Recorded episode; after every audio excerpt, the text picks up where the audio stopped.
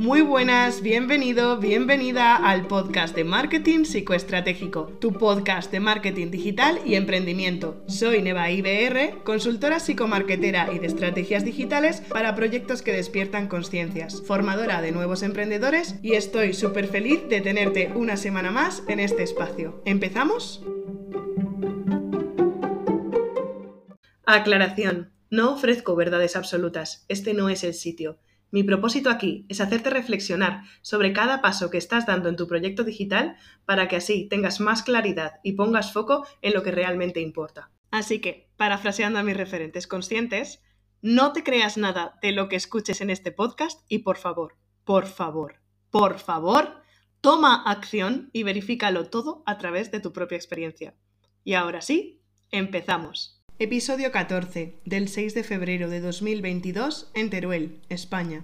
Tu miedo a ser auténtico, el éxito de Tinder y Metaverso. Los seres humanos somos tan capaces de hacer cosas tan increíbles que acabamos volviéndonos expertos en poner tiritas para todos los corazones partidos. Hemos construido una sociedad donde abundan las relaciones ficticias. No digas esto por si se ofende, habla en femenino para incluirlas a todas, no te olvides de ellas, comentarios haters a patadas detrás de cada buen contenido. No tenemos tiempo para nosotros, pero sí para pensar en lo que hacen los otros y reaccionar. Creo que lo dije ya en el episodio 9. La reacción es tuya. Tú eres el que se siente ofendido, ofendida, ofendide. Mira a ver por qué. Aquí es donde quiero centrarme hoy. ¿Por qué nos cuesta tanto mirar hacia adentro y hacer brillar nuestra autenticidad? Nunca pierdas tu muchedad. Era lo que le decía el sombrerero loco a Alicia en el País de las Maravillas en aquella película de 2010. Aquella chica excéntrica que hacía cosas extrañas. Extrañas porque la sociedad que la rodeaba vivía en esa relación ficticia y ella era entonces la que hacía cosas que no correspondían.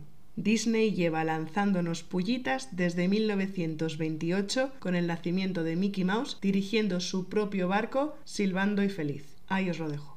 Vivimos con tanto apego a la sociedad, a lo que piense la gente que nos rodea, familiares, amigos, pareja, trabajo, y tanto miedo a quedarnos solos, solas, soles, que bloqueamos hasta de forma inconsciente nuestro mayor atractivo, nuestra autenticidad, nuestra muchedad. No vemos que tenemos unas alas preciosas y ultrapotentes para volar. ¿Y si las saco y alguien me las corta? ¿Y si se ríen de mí por enseñarlas? Yo te pregunto, ¿y si alzas el vuelo y te encuentras con gente que un día también se atrevió? ¿Y si de repente te das cuenta que la realidad en la que quieres vivir no es esa de allá abajo, sino esta de aquí arriba? ¿Por qué ha tenido tanto éxito Tinder? Porque puedes ser quien quieras ser. Puedes hacer un match desde el sofá con todas tus greñas y sin tacones. Puedes hablar de lo que quieras, que si no mola, te desconectas con un clic sin presión, sin sentir vergüenza, porque total, ojos que no ven, corazón que no siente. Pero oye, ahora que parece que nos dejan salir un poco, sal a esa cita cara a cara. ¿Y qué haces? ¿Te muestras tal cual eres? ¿Y si le parezco rarito? Rarita. No, no, no, no, no. Mejor me comporto. ¿Qué significa me comporto? Vas a hacer cosas que la otra persona juzgue como válidos o buenas, sean estas propias de tu muchedad o no, de tu personalidad, de tu autenticidad. Pero lo mejor de toda esta historia es que la persona que tienes enfrente va a hacer exactamente lo mismo, comenzando así una relación ficticia provocada por el miedo a ser auténticos. ¿Espabilamos? Desde este lado de la realidad os puedo confirmar que cuando consigues aceptarte tal cual eres y abrazar tu autenticidad, lo que opina el de enfrente te da igual. No me creas, verifícalo por favor. Los que me conocen lo saben, estoy deseando que saquen ya los metaversos, porque, como buena psicomarquetera, observo el comportamiento de los usuarios en Internet. Tengo ganas de ver cómo nos relacionamos en este nuevo mundo. Ahora sí que podrás ponerte más pecho, cambiar de corte de pelo y de color de pelo cada día, viajar por portales instantáneos a cualquier lugar, tener reuniones en oficinas sin pensar qué ponerte si me queda bien o me queda mal, uy, esa mancha de café en la camisa. Mi gran deseo es que ya que viene una revolución tecnológica de estas dimensiones, entremos en ella con conciencia y sacando el máximo partido que nos puede ofrecer. Ganar confianza en una realidad virtual para ponerla en práctica en un mundo real. Mi gran duda es, ¿conseguiremos ser auténticos en la realidad virtual o seguiremos construyendo más relaciones ficticias? ¿Aceptamos el reto? Espero que sí.